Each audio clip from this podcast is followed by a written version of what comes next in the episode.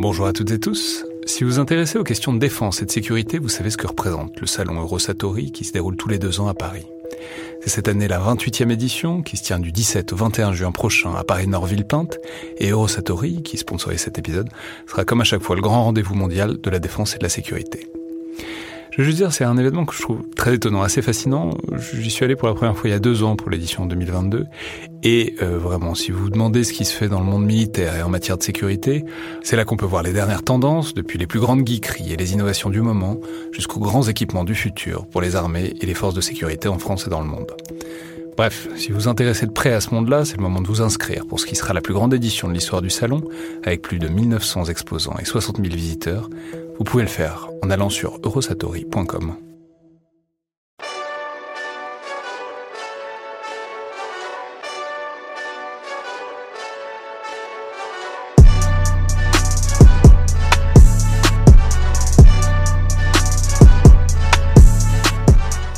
Bonjour à toutes et tous et bienvenue dans le Collimateur, le podcast de l'Institut de recherche stratégique de l'école militaire, l'IRSEM, consacré aux questions de défense et aux conflits armés. Aujourd'hui, pour ce nouvel épisode euh, des Têtes chercheuses, donc consacré à un article, à une publication scientifique en tout cas, et euh, aux processus qui sont autour de cet article, c'est-à-dire à la fois au processus de recherche, de publication, et en même temps au prolongement éventuel qu'on peut donner à telle ou telle publication scientifique, j'ai le plaisir de recevoir à nouveau Angélique Pal, chercheur énergie à l'IRSEM. Bonjour. Bonjour. Alors vous êtes déjà venu plusieurs fois, vous étiez venu nous parler de, de stratégie énergétique à l'échelle globale, disons, et vous êtes aussi venu nous parler plus récemment d'un projet euh, ANR Flash, euh, qui, est, porté notamment par l'IRSEM, sur l'engagement euh, des armées dans la lutte contre le, Covid. Et aujourd'hui, c'est pour parler d'un article euh, qui n'est pas encore paru, mais qui est bientôt à paraître euh, dans la revue Champ de Mars, euh, coécrit avec Édouard Joly, qui est un autre chercheur de l'IRSEM, intitulé L'environnement comme problème stratégique transition énergétique et changement climatique dans les armées françaises. Alors, donc c'est un article qui, comme on l'aura compris à son titre, parle à la fois d'énergie, de changement environnemental, etc., et de la manière dont c'est pris en compte, dont c'est intégré au sein des appareils militaires et notamment de, l'armée française, même si vous faites un certain nombre de comparaisons, parce qu'on va en reparler, mais ce qui se fait dans l'armée française est parfois un peu embryonnaire par rapport à ce qui a déjà pu se faire et se publier, par exemple aux États-Unis. Alors dites-nous peut-être euh, d'où vient cet article, c'est-à-dire d'où vient l'idée de l'article, d'où vient le projet, la genèse en quelque sorte, et comment vous y êtes pris, en plus à, deux mains, euh, enfin quatre mains en l'occurrence, pour, euh, disons mener ce thème de recherche. Je dirais que ce, cet article il vient euh, de plusieurs lignes de recherche.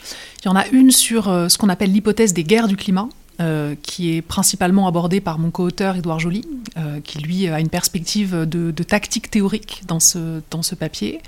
Et puis. Euh, Donc, les guerres du climat, rappelons, c'est cette idée qu'avec le changement climatique, ça va provoquer des disruptions qui peuvent amener des conflits à, de plein de manières différentes. Quoi. Voilà, ça vient d'un bouquin de Harald Welzer, euh, qui euh, en fait s'interroge sur pourquoi va-t-on se battre et de quoi va-t-on mourir au XXIe siècle. Et derrière, il y a cette hypothèse que le changement climatique serait porteur de guerre, qui est une hypothèse discutée bien sûr hein, par la communauté scientifique. Donc il y avait cette question de l'hypothèse des guerres du climat, il y avait euh, cette question de, euh, de, la capacité des forces armées à envisager leur stratégie énergétique à long terme dans le contexte du changement climatique, et alors même que ça pose des questions en termes d'approvisionnement, euh, de, de, changement de type de ressources, d'accès à la ressource sur certains, sur certains théâtres, qui étaient moi plutôt mes problématiques. Et puis une dernière entrée qui est euh, un certain nombre d'entretiens qu'on a fait avec des gradés euh, des différentes armées sur euh, leur rapport au changement climatique euh, et la façon dont ils envisagent des évolutions de ces différentes armées euh, à moyen terme dans le cadre d'une un, évolution du, contexte environnemental dans lequel évoluent les forces armées.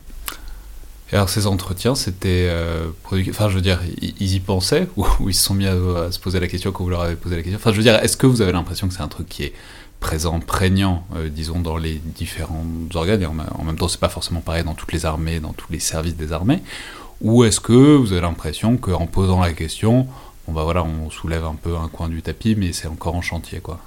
Il y a plusieurs choses. Je dirais qu'il y a, une, fracture générationnelle, au sens où, euh, selon l'âge de la personne qu'on interroge, on va avoir une conscience plus ou moins importante euh, de euh, ce que ça implique pour les, pour les forces armées. Par exemple, quand on interroge des officiers stagiaires de l'école de guerre ou de l'école de guerre-terre qui reviennent juste du terrain, il y a une conscience assez forte que le changement climatique est déjà quelque chose de perceptible pour les armées sur le terrain. En plus, si vous avez l'école de guerre ou l'école de guerre terre, ils, reviennent de Barkhane probablement, donc ils ont eu très chaud, donc on les sent plus sensibilisés à ce genre de problématique. En partie. Euh, par contre, euh, chez, euh, chez des gradés plus âgés, cette dimension climatique est moins présente en général dans les, dans les consciences. Peut-être parce qu'ils ne, la, ils ne la vivront pas. Donc euh, il y a cette dimension-là. Et puis euh, il y a le fait aussi que euh, c'est une problématique qui pour l'instant est assez ensilotée dans le ministère des Armées, au sens où chaque arme a son approche et ses problématiques. Et donc, quand on discute avec le service de l'énergie opérationnelle, eh ben, c'est pas la même chose que quand on discute avec le service des infrastructures de la défense. Le service de l'énergie opérationnelle, c'est Initialement, c'était le service des essences des armées, donc c'est vraiment euh, tout ce qui est approvisionnement euh, sur les théâtres d'opération, en pétrole notamment en carburant unique, alors que le service des infrastructures de la défense, c'est plutôt la partie électrique sur le territoire national. Et c'est des visions qui sont du monde qui sont très différentes et de l'approvisionnement énergétique et du changement climatique qui sont très différentes. Mais pourquoi? Parce que il y, a une, enfin aussi peut-être il y avait une époque où on réfléchissait même pas à la quantité d'essence qu'on pouvait brûler. Je sais pas. On en parlait récemment avec quelqu'un justement du SID qui nous racontait un peu les les infrastructures, de ce que c'est qu'une base militaire, etc., et qu'on essayait d'être autonome énergétiquement, ce qui implique donc évidemment d'avoir beaucoup d'essence sur place. Mais c'est quoi? Il y avait une période où ça posait pas trop de problèmes, on n'y réfléchissait pas trop, on mettait autant de, centrales euh, à essence, de turbines diesel qu'il fallait, et puis on se posait pas la question, parce que, je sais pas, peut-être les lignes de, ravitaillement étaient plus faciles que dans certaines opérations actuelles, ou est-ce que euh, c'est en fait a toujours été une question euh, plus ou moins présente, simplement euh, il n'y avait pas forcément de. Ils s'en parlaient pas forcément les uns les autres. Quoi. Alors ça a toujours été une question importante, cette, euh, cette question de la logistique de l'approvisionnement énergétique, parce qu'en fait ça, ça, ça, conditionne la capacité de mouvement d'un corps expéditionnaire. simplement avec... Car rappelons que les VAB ne fonctionnent pas à l'eau ni à l'eau pure ni à l'air. Il, il, faut quand même, c'est la condition de projection d'une force motorisée, même pas forcément motorisée, il faut de l'essence. Exactement. Euh, c'est la condition aussi pour la force euh, à durer sur le terrain, la capacité d'approvisionner des générateurs, etc. Donc il y, a une première dimension qui est la capacité à, accéder euh, à, des ressources énergétiques qui se, font, qui se fait sur le terrain. C'est-à-dire qu'un un corps expéditionnaire qui part, il n'embarque pas des réserves de pétrole, il doit s'approvisionner sur place. Donc ça, euh, les réflexions sur euh, la, raréfaction des, ressources, et puis même la difficulté euh, et l'intensité croissante en énergie, le, nombre de barils de pétrole qu'il faut utiliser pour récolter un baril de pétrole, c'est des choses qui commencent à, se poser finalement pour, les, forces françaises et pour les forces tout court à l'international. Il y a cette première question de l'accès à la ressource, sachant que euh, les lignes logistiques sont des questions extrêmement importantes. Si on prend par exemple la force américaine déployée en Irak euh, dans les premiers temps de, les premiers temps de, ce qu'on a appelé la guerre en Irak, euh, on a des, on a des, des pertes militaires qui sont assez importantes, de l'ordre de 3000 personnels en 4 à 5 ans, euh, simplement sur des opérations d'approvisionnement logistique qui sont constituées à 70% en gros d'approvisionnement euh, d'approvisionnement pétrolier. Donc, en gros du convoi, quoi, des convois d'essence, et c'est là, là-dessus qu'ils se faisaient attaquer. C'est ça. Euh, et c'est des pertes assez importantes. On mesurera l'ironie par ailleurs, étant donné en plus la présence en Irak. Non, mais c'est, enfin, ce, qui montre que le problème n'est pas réductible à aussi une question de est-ce qu'on peut se fournir sur place? C'est-à-dire même alors qu'ils sont au milieu des principaux champs de pétrole du monde, quand même, il fallait faire des convois probablement pour avoir les, bonnes essences euh, pour les bons matériels. Et donc, ça, fait tout convoi implique un risque. Quoi. Exactement. Euh, et puis, alors, il y a une deuxième chose qui arrive, c'est que euh, on est on est de moins en moins sur la possibilité d'utiliser ce qu'on appelle le carburant unique, qui en fait est un certain type d'essence, pour le dire un peu rapidement, qui peut aller dans tous les matériels. Euh, et donc vous approvisionnez euh, votre générateur euh, de la même, avec le même type d'essence que votre, votre VAB, etc. Et là, on commence à avoir des matériels qui, sont qui demandent notamment un approvisionnement électrique de plus en plus important, c'est les technologies embarquées numériques. et donc ça nécessite d'avoir des interactions entre différents types d'énergie qui sont beaucoup plus complexes. Euh, certains types de drones, par exemple, euh, n'utilisent pas euh, le carburant unique dont on dispose aujourd'hui. Donc il faut une deuxième ligne d'approvisionnement et ça complexifie évidemment beaucoup la logistique. Et donc là aussi, il y a une complexité qui arrive, hein, qu'il va falloir gérer pour les forces armées et qui est donc une question qui est posée sur un plan stratégique pour les choix d'approvisionnement et de développement de technologies pour les armées. Alors ça, c'est toute la partie euh, énergétique, approvisionnement, mais on l'a dit, il y a aussi une autre partie qui est la partie euh, changement climatique. Alors évidemment, les deux se connectent parce que les armées polluent beaucoup, puisqu'elles consomment beaucoup d'essence, enfin d'énergie fossile qui produisent donc des gaz à effet de serre. Mais enfin bon, c'est peut-être pas le principal producteur de gaz à effet de serre dans le monde, mais il y a quand même une connexion, enfin il y a, quand même, donc ça c'est la connexion, mais il y a quand même, euh, les deux choses se connectent, puisque ce sont des armées qui sont aussi projetées souvent dans des zones disons, euh, intertropicales euh, parfois, donc dans des zones où on perçoit particulièrement les effets du changement climatique. Et ça, euh, ce que vous décrivez très bien dans votre article, c'est que ça a aussi des effets opérationnels très concrets, qui est que bah, on n'évolue pas pareil, on ne peut pas prévoir la même chose dans des zones où il fait de plus en plus chaud, il fait des températures régulièrement au-delà de 40 degrés, que dans d'autres régions et d'autres climats. Oui, euh, en fait, on fait le lien entre euh, la question énergique et la question climatique, à la fois en termes de raréfaction des ressources et d'accès à de l'approvisionnement énergétique, et puis euh, en termes d'émissions de, gaz à effet de serre et de changement climatique, à la fois parce que, pas tellement parce que les armées seraient l'un des plus grands pollueurs du monde, mais parce que il va y avoir une pression politique et une pression de l'opinion publique à un certain moment, alors on ne sait pas encore déterminer exactement quand est le point de bascule, pour qu'il y ait une réduction des émissions euh, euh, euh, émises par les armées. donc il y a cette pression politique, il y a la question de l'approvisionnement, et ce double jeu de facteurs, en fait, fait le lien entre la question de l'énergie et la question du climat pour les armées. L'approche du papier, c'est pas tellement de se dire que les armées polluent, euh, parce que ça, il y a d'autres travaux qui s'intéressent à la question. La question du papier, c'est de se dire finalement, euh, qu'est-ce que ça fait aux forces armées, euh, le changement climatique? Et on, l'aborde aux trois échelons de commandement, l'échelon tactique, l'échelon stratégique et l'échelon opératif, pour voir aux différentes échelles de commandement, qu'est-ce que ça fait à une force armée, finalement, d'être confrontée à ce changement de son environnement? En rappelant à tout hasard que c'est l'échelon stratégique, c'est l'échelon le plus large, la plus petite échelle. L'échelon tactique, c'est le skiat plus fin, c'est vraiment la conduite des opérations à échelle humaine. Et l'opératif, c'est justement l'interaction entre les deux, la manière dont la grande stratégie se répercute sur la tactique. C'est ce qui fait, euh, disons, l'articulation entre les deux. C'est ça. Alors, qu'est-ce que ça fait?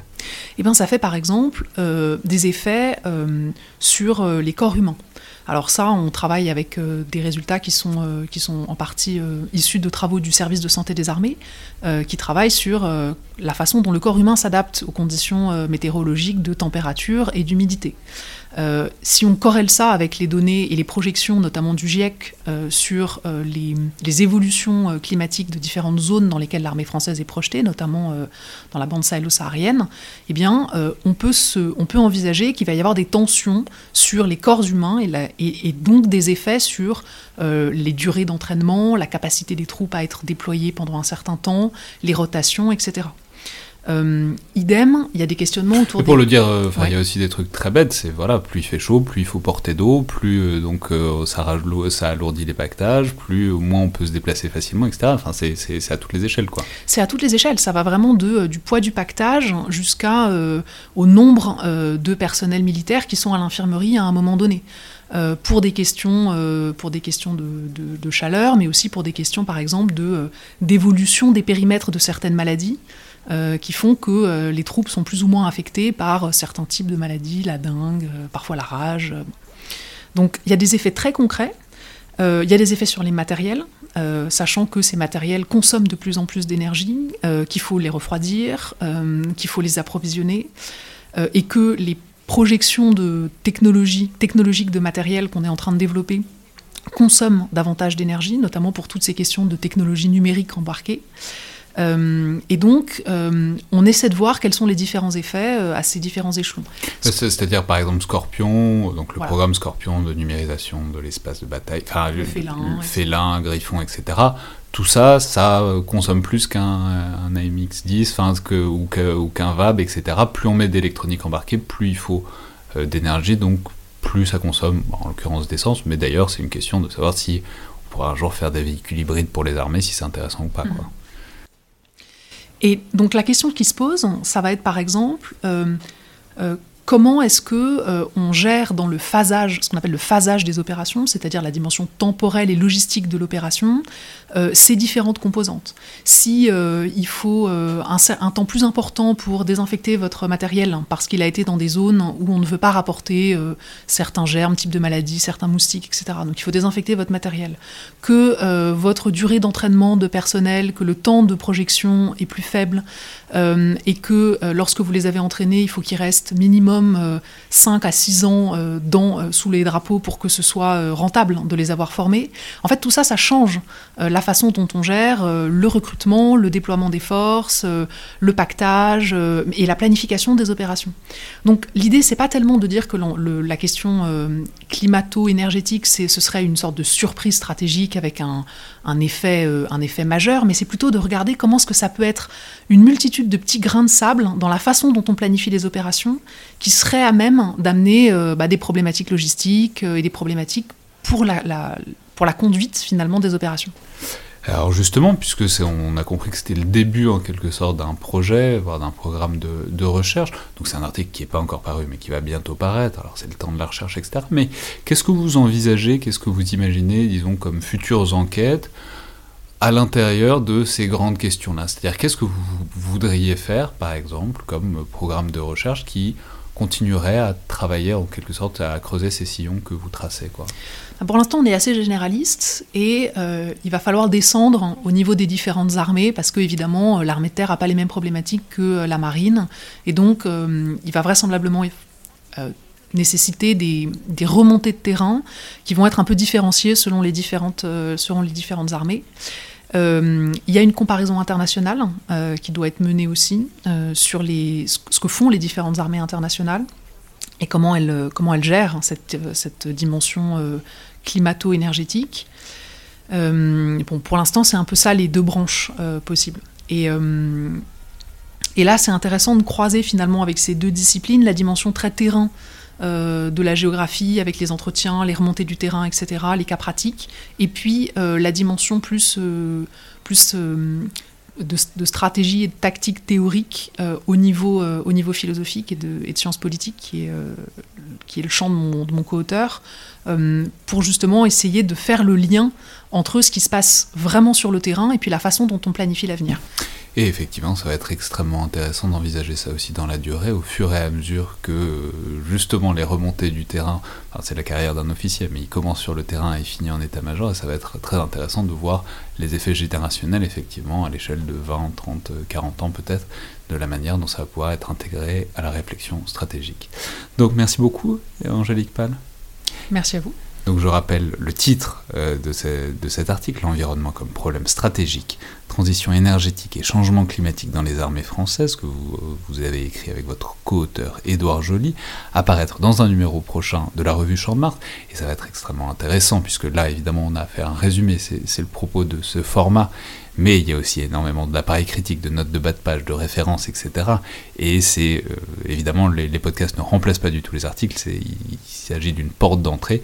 Et euh, pour voir plus précisément toutes ces problématiques, j'invite évidemment vivement à lire l'article en lui-même.